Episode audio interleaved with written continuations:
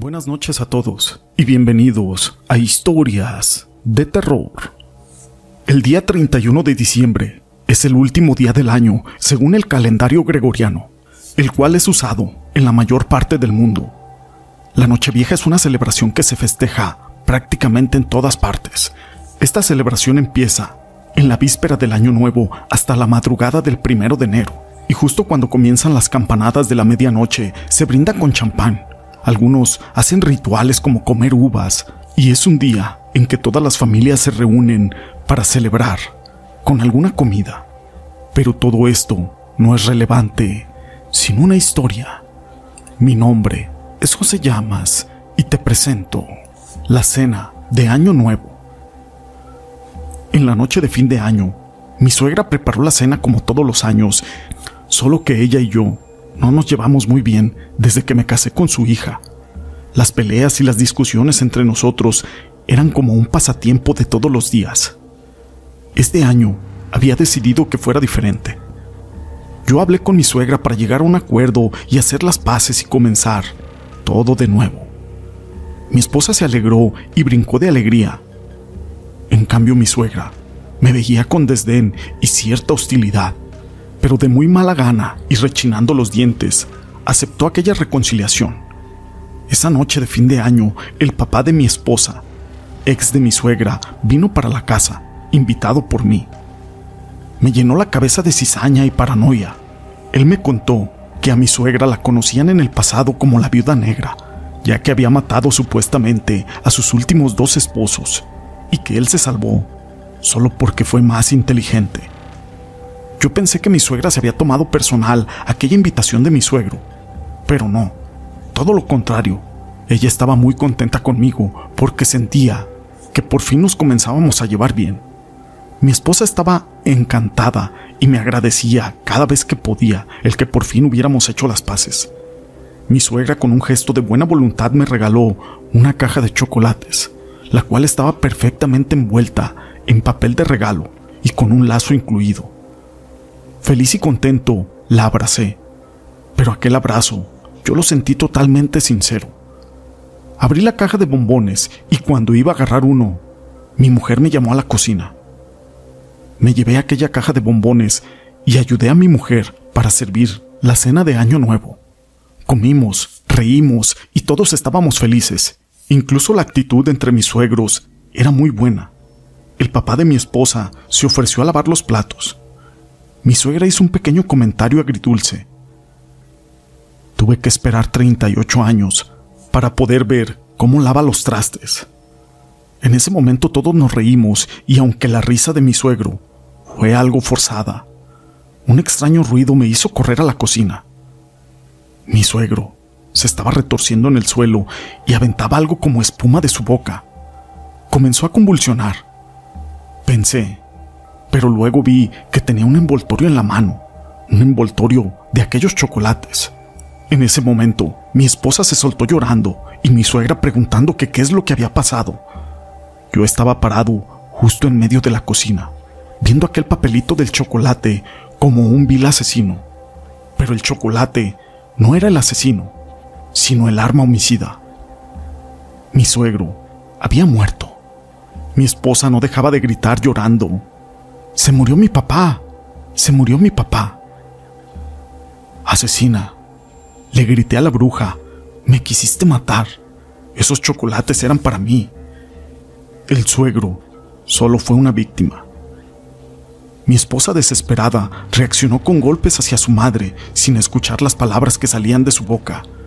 Ella solamente gritaba que era inocente y mi esposa le gritaba lo bueno que había sido yo con ella que había intentado hacer las paces, incluso en contra de mi voluntad, y que cómo le había pagado.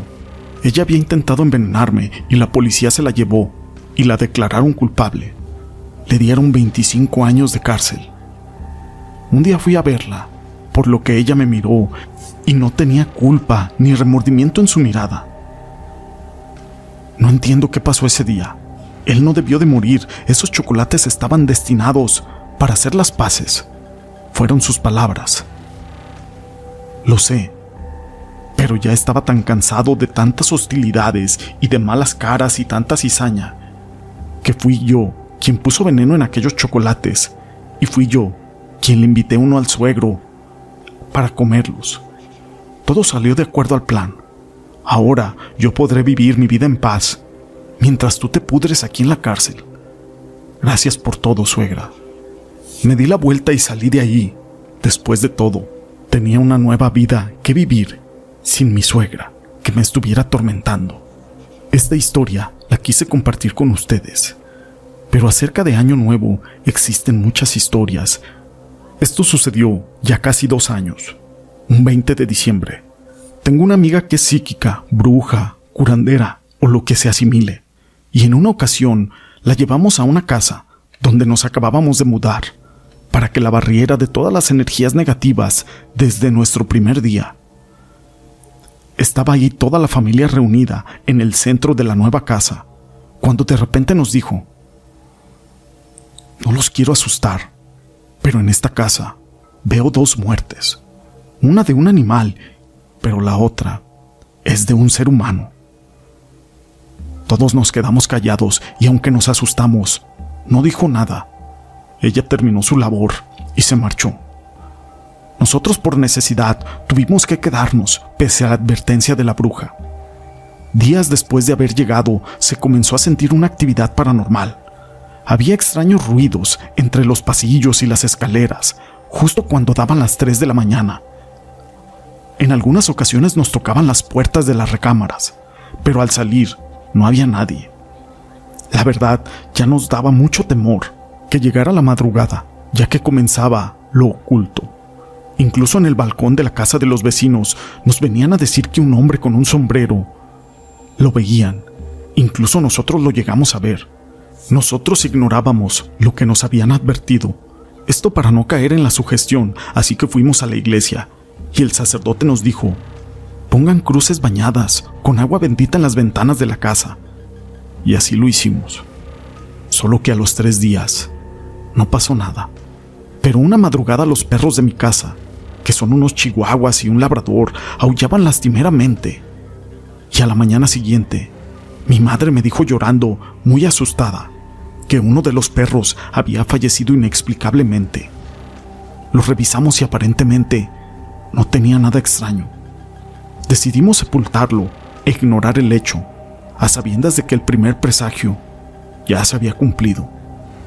Toda la familia estaba muy tensa por esa situación y se siguieron escuchando voces y cosas arrastrándose por toda la casa. Fue así como la mañana del 31 de diciembre recibí esa llamada trágica. Era la bruja diciéndome, Hija, por nada del mundo permitas que salga de tu casa tu sobrino el mayor. ¿Pero qué sucede? le pregunté. Solo me dijo, hazme caso.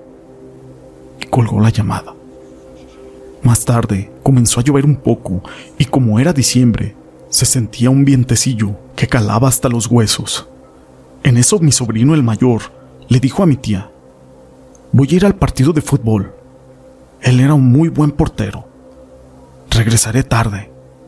Yo recordando aquella advertencia le dije, no vayas, está lloviendo un poco y aparte está haciendo frío. Pero fue tanta su insistencia que lo dejé ir suplicándole a Dios que no fuera a ser cierta aquella advertencia.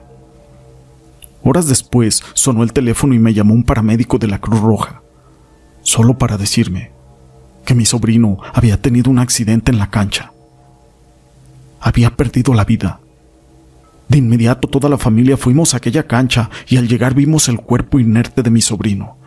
Había recibido un balonazo tan fuerte en la cabeza que le había provocado la muerte instantáneamente.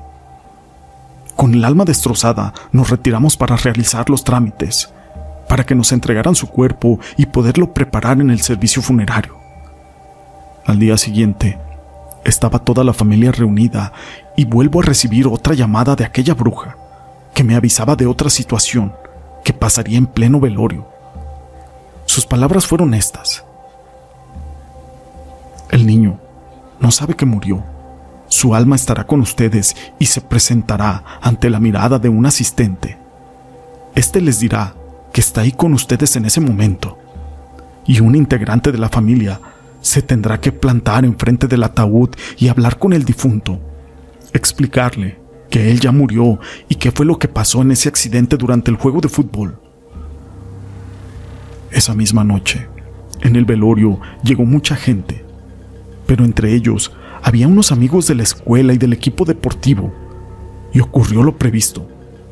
Entre los adolescentes, uno de ellos dijo, Alan, Alan está aquí presente con nosotros.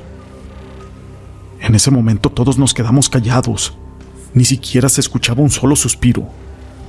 Hasta que yo, soy su tía, me paré frente al féretro y comencé a decirle todo lo que había pasado en la cancha y cómo él había perdido la vida esa trágica noche. Todos los asistentes estaban impactados por ese acontecimiento tan inusual. Al amanecer, llegó más familia y mis amistades que iban a darle el último adiós a un gran amigo. Ya por la tarde, en pleno sepelio, se escuchó la voz de una niña decir, Ahí está mi hermanito Alan, justo frente a ustedes, pero lo está acompañando mi abuelito y mi tío. Cabe mencionar que ellos ya murieron. Solo abrazamos a la niña pensando que eso no podía ser. Al sepultarlo, le dejamos sus regalos decembrinos. Nos despedimos en el panteón saliendo con el alma hecha pedazos. Ya han pasado algunos años de esta tragedia que enlutó mi hogar y en mi casa. Se siguen escuchando voces, pero ahora la voz de un joven llamándole a su tía que fue la que se paró al pie del ataúd para poder hablar con él en el velorio. Yo no sé si esas voces algún día dejarán de escucharse, pero tengo el consuelo de que el alma de mi sobrino ya descansa en paz. La bruja aún me sigue llamando para prevenirme de algunas cosas, ya que somos amigas de muchos años. Pero la verdad, a veces ya me da miedo contestarle, pero eso se los contaré en otra historia. Estas historias las quise compartir con ustedes y estos hechos fueron investigados por el licenciado Gregory Quintero, a quien le mando un saludo y le deseo un feliz año. Gracias por ser parte de este canal.